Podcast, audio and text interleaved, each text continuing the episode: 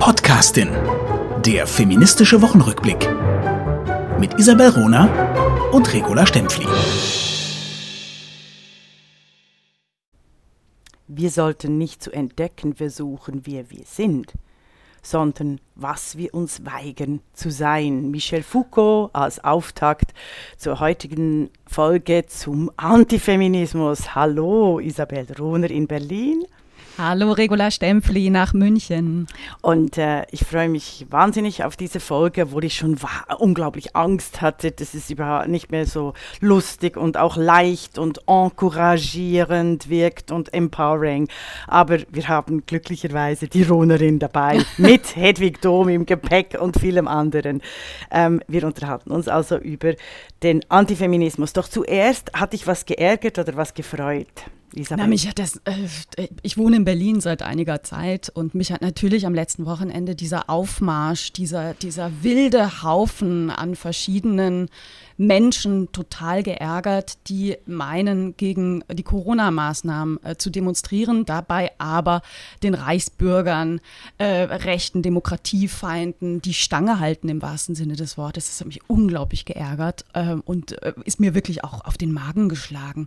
Ich kann es nicht glauben. Ich, ich habe mich, ähm, ich, ich, fand das ganz gut, was Sascha Lobo äh, daraufhin gesagt hat in einem Videostatement, dass es natürlich äh, ein schreckliches Zeichen ist und, und verheerende Bilder, wenn äh, jetzt Reichskriegsflaggen vor dem Bundestag geweht äh, haben, mhm. weil, weil da einige es geschafft haben, Absperrungen zu durchdringen. Aber dass das eigentliche Problem schon eher Cordula und Peter aus, aus Stuttgart waren, die Impfgegner, die, die keine Schwierigkeiten haben, neben Reichskriegsflaggen zu marschieren. Na, und das ist wirklich, wirklich furchtbar. Ann-Kathrin Müller, das ist eine, eine Journalistin vom Spiegel, hat mhm. ähm, über diese Demonstration auch auf, auf Twitter live berichtet sozusagen.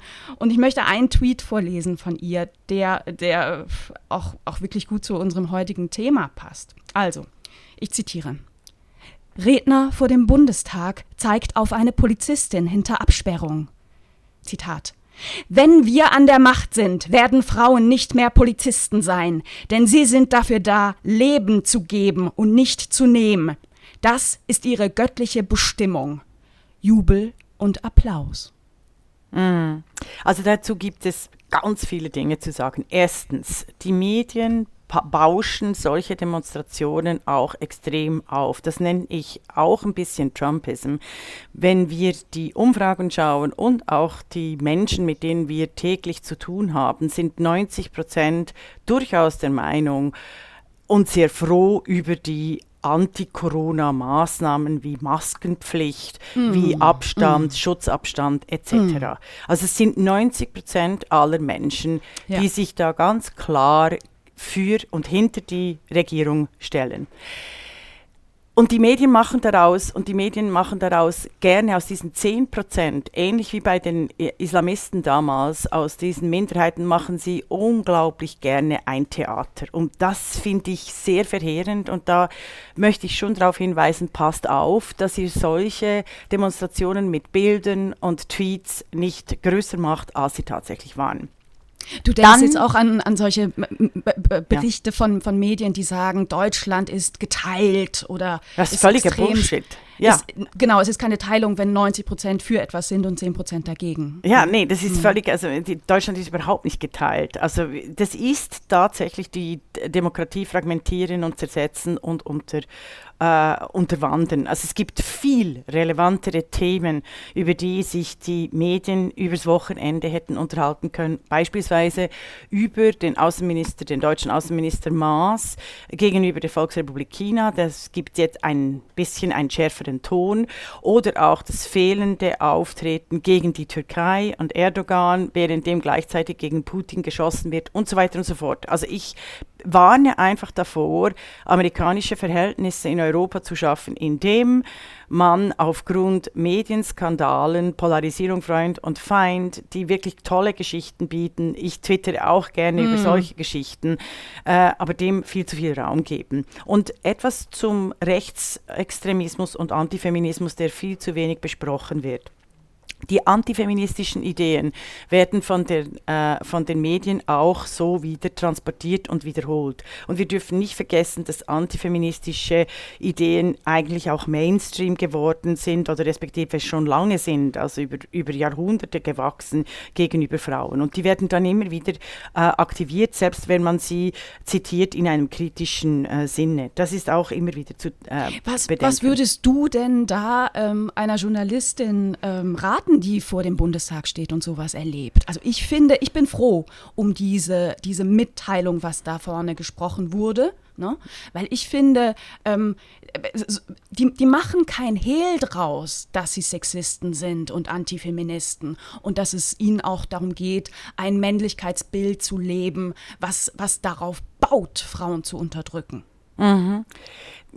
Also ich würde, selbstverständlich wird über, äh, über die Demonstration äh, berichtet, aber ich würde natürlich äh, jeden anderen Tag viel mehr über all die Fortschritte, die Utopien in den mm. Gesellschaften, die verwirklicht werden, berichten. Über all diese tollen jungen Menschen und alten mm. Menschen, die äh, nachhaltige äh, ökologische Landwirtschaft äh, betreiben, die mm. ein ganzes Genossenschaftssystem mit regionalen Produkten aufgezogen haben. Ich würde ständig berichten, berichten darüber, über Menschen, die äh, plastikfrei leben, also ganze Familien äh, so ähm, quasi auch versuchen, äh, äh, so ihr Leben zu gestalten. Ich würde über Feministinnen berichten, die äh, jetzt 40, 50, 60, 70, 80 Jahre sind, die extrem aktiv im öffentlichen Leben stehen, die ganze äh, Frauenarchive, Sozialarchive gefüllt haben und immer noch füllen.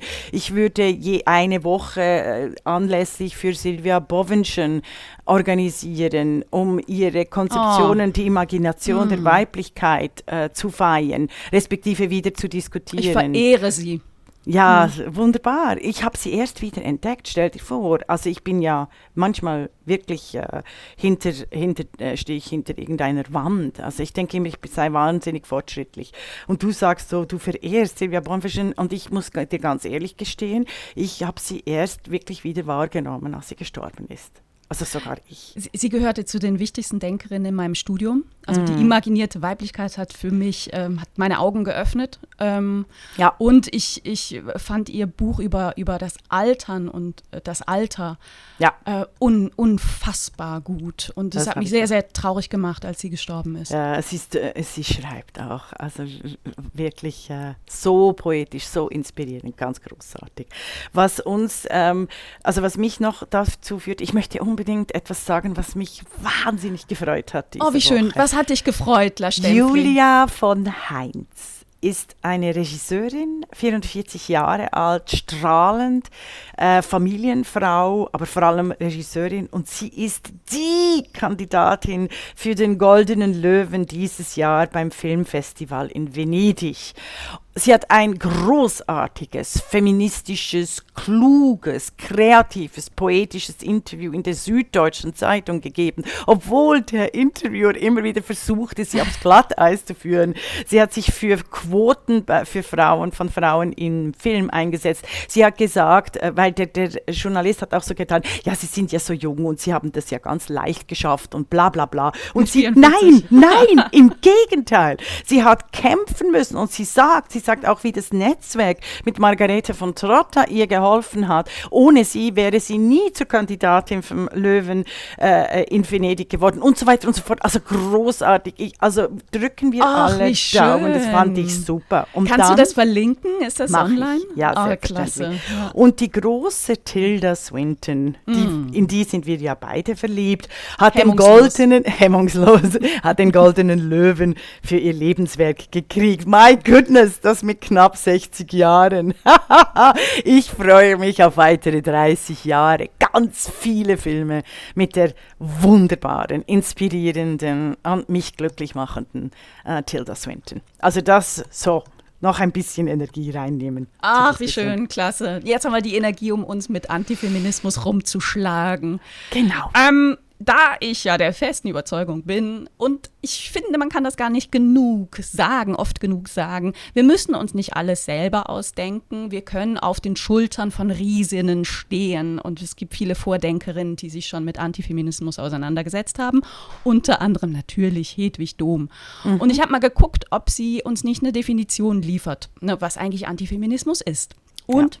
natürlich macht sie das. Also, wir starten mal unsere Diskussion. Ähm, mit einer Definition. Hedwig Dom. Was ist Antifeminismus? Der passive oder aktive Widerstand gegen die Aufwärtsbewegung des weiblichen Geschlechts. Passiv ist er, wenn er nur in der Meinung, in einer Gefühls- und Glaubensrichtung besteht. Aktiv, wenn Gefühl und Glauben sich in Taten umsetzen. Mögen sie sich in Schriften, Vorträgen, Gesetzen oder Polizeiverordnungen äußern. Punkt. Wunderbar. Sollte in den Duden, sollte in jedem äh, Nachschlagewerk aufgeführt werden. Leider ist es unter Wikipedia noch nicht so aufgeführt als Definition des, des Antifeminismus, sondern äh, das ist dann noch ein, eines unserer Probleme, dass wir dort äh, bei Wikipedia immer noch äh, nur 13 Prozent Frauen haben, die überhaupt in, bei Wikipedia schreiben. Und wenn sie jetzt neu schreiben wollen, an diese Erstautoren, die oft Antifeministen sind, anknüpfen. Wunderbar, große Definition. Soll ich die auch äh, einfügen bei unserem Podcast? Kannst du gerne, kannst du gerne. Also was Antifeminismus interessant macht für uns ist die Erkenntnis, dass es antifeministische Bewegungen immer dann gibt, wenn Frauenbewegungen sehr stark sind. So war das Ende des 19. Jahrhunderts, Anfang des 20. Jahrhunderts und so ist es auch jetzt gerade wieder. Wir erleben gerade wieder ähm, Organisationen, oder dass sich Organisationen bilden, dass Blocks entstehen, dass Vereine gegründet werden, dass Untergruppen in Parteien entstehen von Männern gegen Frauen. Mhm. Mhm. Sie knüpfen da natürlich an eine äh, jahrhundertelange Tradition der Fragmentierung von Frauen an, also weißt du quasi die Ehrenfrauen, die sie dann verteidigen gegenüber den gefallenen Frauen. Und äh, diese, diese, dieser Humus, dieser dreckige, äh, rechte, braune Humus, der sich aber manchmal auch in den linken Kreisen äh, unter dem progressiven Mantel äh, versteckt, dass Frau sein überhaupt keine Rolle mehr spielen würde. Ähm, mhm. aber der ist im Moment, ist, ist, ist im Moment sehr am Gedeihen, da hast du völlig recht. Ja, äh, bin ich ein bisschen skeptisch. Ich glaube auch, dass äh, unter den Linken ähm, die, die Überzeugung besteht, also unter den antifeministischen äh, Linken, die Überzeugung besteht, genau zu wissen, was eine Frau ist und was sie zu tun hat und was sie vor allem zu lassen hat. Also was diese antifeministischen Bewegungen, die auch sehr unterschiedlich sein können, ne? auch da gibt es radikale und, und gemäßigtere, mhm. auch heute, mhm. was die eint, ist, ähm, dass sie, dass sie Frauen in, ihrer, in ihrem Wirkungsgrad beschränken wollen. Mhm. Die Definition, genau. Die, die, das fixe Frauenbild. Also das, das, das, das, Frauenbild dann letztlich entscheidet über die Politik. Und es ist eine ontologische Herangehensweise und das macht äh, sämtliche Politik äh, kaputt, weil nämlich gerade Demokratie lebt von Beziehungen, von Kommunikation, von Wirklichkeit, währenddem solche äh, Ideologien links und rechts und Mitte und überall über fixe Frauenbilder äh, die Diktaturen, autoritäre Systeme jegwelcher Art befördern. Würde ich mhm. jetzt politologisch mhm. äh, rechnen.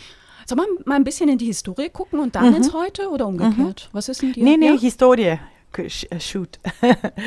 also, ähm, ich nehme euch jetzt mal mit, allesamt, in ähm, das Leben, die Zeit von, von Hedwig Dom. Also wir sind im Ende des 19. Jahrhunderts. Sie, ihre Lebensdaten sind 1831 bis 1919. Und ähm, in dieser Zeit erstarken die Frauenbewegung. Äh, Frauen schließen sich zusammen, Frauen beginnen äh, nach mehr Bildung äh, mehr Bildung einzufordern, das Öffnen von Berufen einzufordern und dann Anfang des 20. Jahrhunderts auch äh, vereinigt, organisiert äh, politische Rechte einzufordern. Das war ähm, im 19. Jahrhundert nur mit Einzelstimmen möglich, weil äh, es ein Vereinsverbot gab. Wir haben in einer der letzten Podcastinnen-Folgen äh, da, darüber äh, etwas genauer berichtet. Also zu Hedwig Dom ähm, gab es, oder zu Hedwig Doms Zeiten gab es ganz, ganz starke antifeministische Stimmen. Viele davon stammten aus dem Bereich ähm, der Medizin, weil Frauen kurz davor waren, ähm, Studienmöglichkeiten für sich zu, zu erobern. Mhm. In, in der Schweiz war das schon ab Mitte äh, des 19. Jahrhunderts möglich, dass Frauen studieren durften. Ähm, ja, und dann natürlich vorpreschten und, und, das, und den Arztberuf für sich erobern wollten. Ich habe mal ein bisschen geguckt, weil ich das immer gut finde, ähm, so auch ein Gefühl für diese, für diese Zeit zu bekommen, was es denn da für, für Denker gab, für, für Intellektuelle gab, ähm, die sich nicht zu schade waren, in Schriften wirklich heftige Dinge über Frauen zu schreiben. Mhm. Und, Moment ähm, noch schnell, und deren Aufarbeitung, historische Aufarbeitung, die äh, äh, Mediziner immer noch nicht wirklich geleistet haben. Also sie haben sich noch nie wirklich ihrer Tradition, ihrer antifeministischen, unmenschlichen Tradition entledigt, sondern es wird immer noch der Nimbus gepflegt, der Mediziner, äh, dass sie über eine sprichwörtlich weiße Weste verfügen. Nicht von allen, aber ich finde, das ist viel zu wenig, auch innerhalb äh, der Medizinberufe bekannt, das kritische Denken. Absolut. Also der, Beka der bekannteste, den man auch heute noch kennt, also Virchow gehörte zu den, zu den Antifeministen. Mhm. Paul Julius Möbius, dessen Buch über ähm, den physiologischen Schwachsinn, Schwachsinn des Weibes ja. kann man heute noch kaufen. Ähm, Hedwig Dom hat sich mit denen allen äh, gefetzt. Also ihre, ihre, ihre Texte leben davon, dass sie Schriften dieser, dieser ich darf nicht mehr Jungs sagen, dieser Denker nimmt, mhm. ähm, daraus zitiert und eben zeigt, wie, wie unhaltbar ist. Das hat sie mit Nietzsche gemacht, der der Meinung war, dass berufstätige Frauen die Verhässlichung Europas verschulden würde, würden.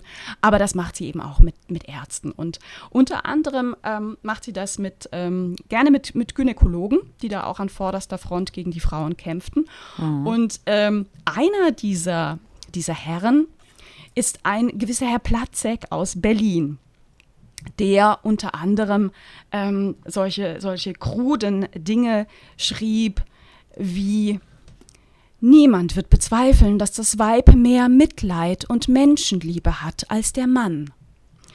Dazu schreibt dann Hedwig Dom, äh, viele werden es bezweifeln, ich auch. Ganz lakonisch. dann, dann schreibt er unter anderem, Zitat, die Forderungen aber, die man der Ärztin stellen müsste, sind unerfüllbar für die Frau, denn der Arzt muss im Vollbesitz seiner Körperkräfte sein, soll er tagsüber Trepp auf, Trepp ab seine Besuche erledigen. Und dazu schreibt Hedwig Dom, na, so scheinen wenigstens die Zeitungsausträgerinnen, die in frühen Morgen- oder späten Abendstunden vor und nach ihrer schweren Tagesarbeit Trepp auf, Trepp ab ihres Amtes walten, im Vollbesitz ihrer Körperkräfte zu sein. Mhm. Sehr schön. Verrückt, ne?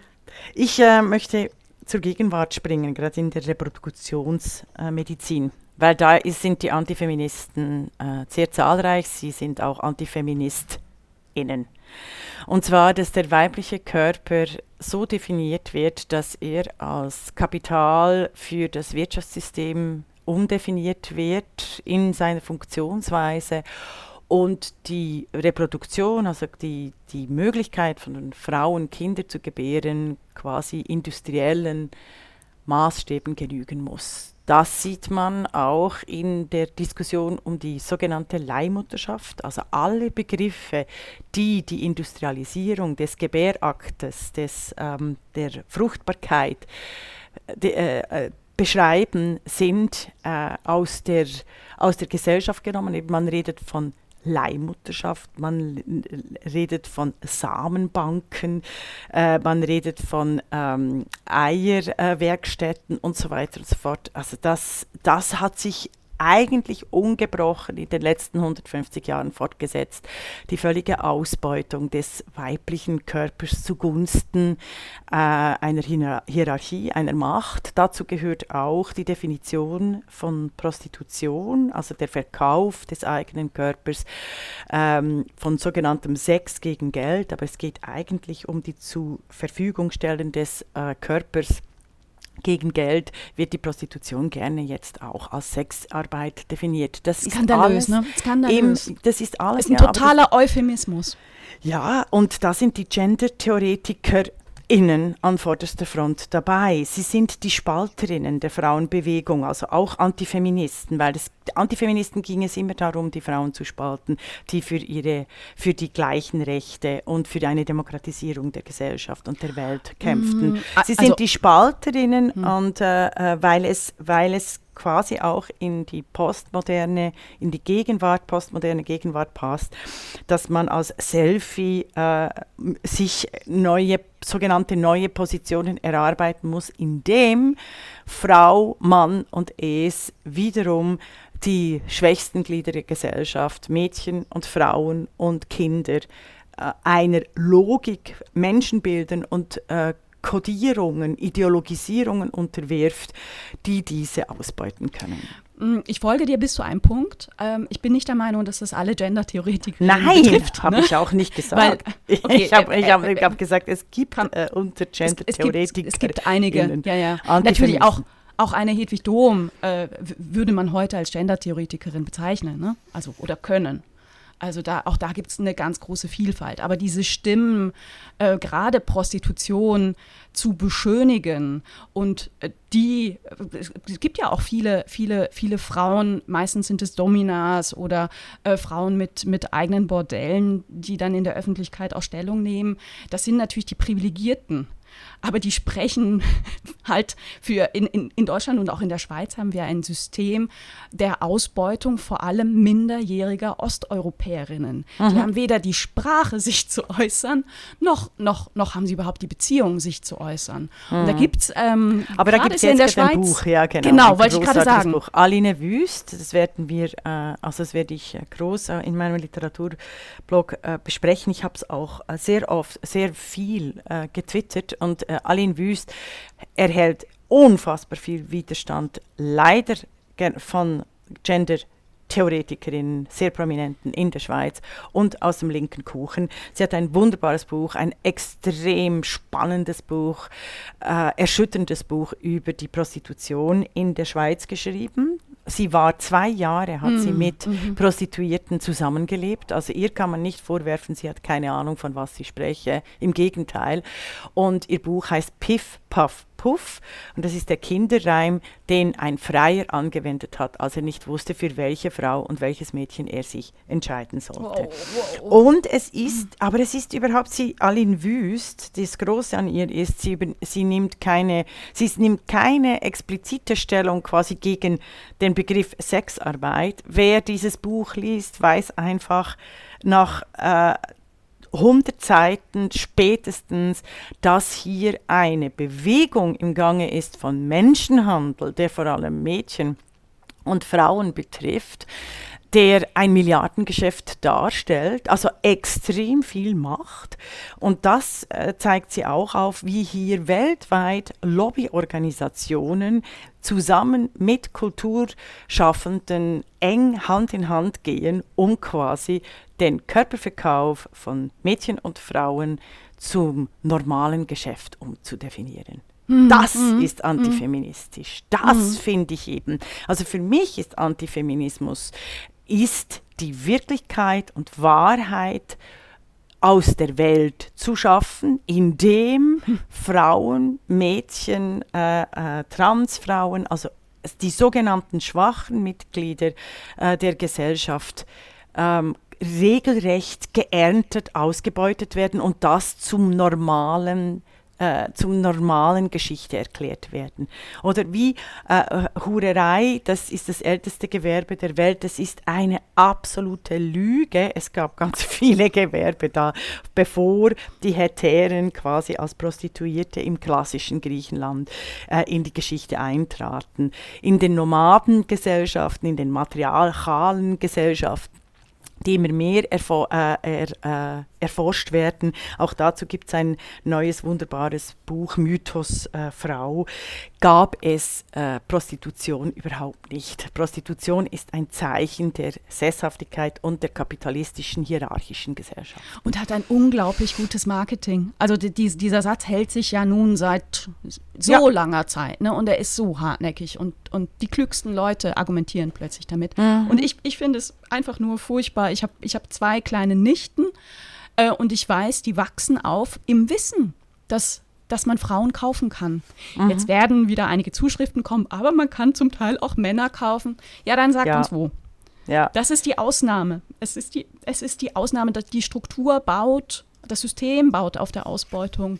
Mhm. Ähm, der Frauen. Womit wir bei einem Thema wären, bei Antifeminismus, das mich umtreibt, ist nämlich die hohe symbolische Funktion und Propagandawirklichkeit von äh, Codes und Zeichen der letzten Jahrtausende, also der Verschriftlichung, der, die, die eine Ideologie möglich machen, die Menschen quasi körperlich beschriften. Da bin ich, also Foucault äh, lässt grüßen, aber ich finde das, äh, der symbolische, diese Reizmaschinen, also ich finde diese Idee, Idee, dass der Geist, diese Interaktion, die Dialektik zwischen Geist und Körper ist enorm wichtig. Also wie Fiktionen so stark sich halten können, dass sie Menschen jahrhundertelang unterdrücken, sprich vor allem die Frauen in ihren Korsetten, äh, in ihren äh, äh, Nijabs, in ihren, in ihren Gefängnissen halten, soweit, dass ich sage, heutzutage ist der Mensch nicht mal mehr frei geboren, sondern wird schon vor der Geburt in Datenpakete geschnürt. Weil jetzt sind wir bei den Codes, das haben wir schon mehrmals besprochen. Codes haben eine unfassbar hohe antifeministische, rassistische und sexistische Wirkung. Das wird ab und zu diskutiert. Sie sind, äh, äh sie sind, sie haben quasi eine, sowohl eine symbolische auch als reale Funktion und ermöglichen äh, die reale Welt umzugestalten. Also du siehst das am Finanzkapitalismus am besten. Also ich finde das ja faszinierend, wie die Börsen völlig im Boom sind in mhm. der größten Krise des 21. Jahrhunderts, nämlich in der Corona-Krise.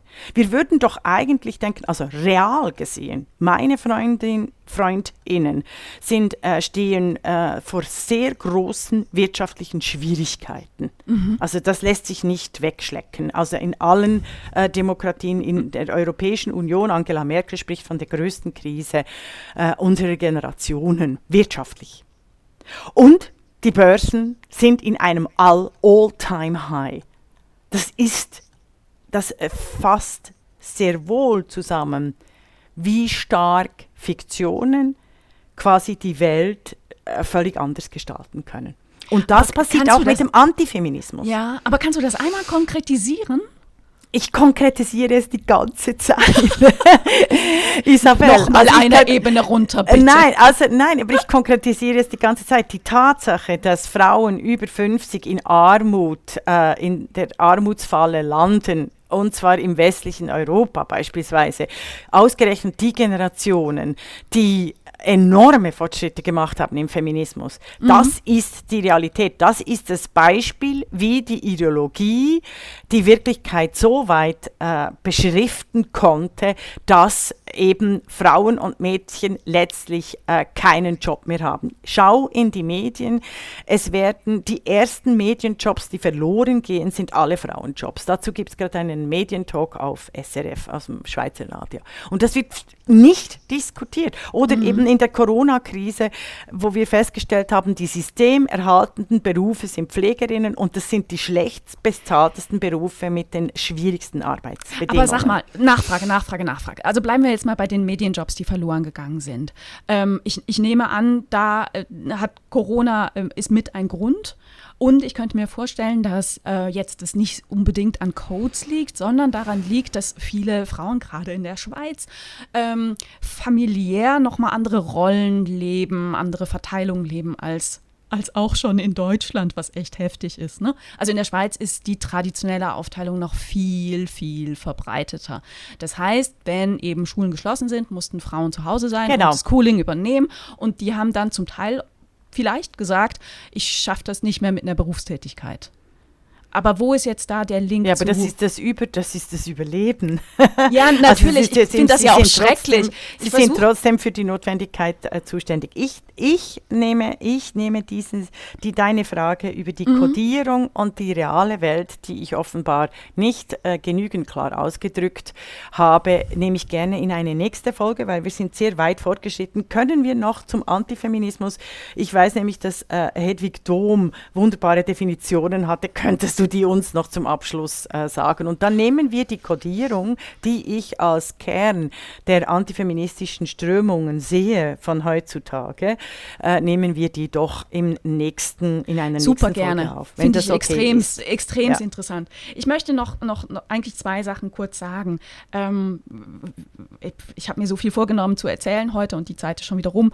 Ähm, aber viele Attentäter in den letzten Jahren ähm, haben sich auf antifeministische Begründungen eingelassen für ihre Attentate. Das hat Hanau betroffen, das hat Halle betroffen, das hat in Amerika El Paso äh, betroffen. Das heißt, hat äh, die Attentäter von, äh, von Christchurch und von Dayton betroffen, die alle äh, in ihren Begründungen, die sie vorab abgegeben haben, in Foren, auf ihren Seiten, ähm, da spricht eine extreme Anspruchshaltung gegenüber Frauen raus und eine, äh, die, das klare Bild, Frauen sind verfügbare Masse und ich nehme es euch übel, dass ihr äh, mir als verfügbare Masse eben nicht zur Verfügung gestanden seid. Darum seid ihr schuld daran, wenn ich euch umbringe oder wenn ich Menschen umbringe.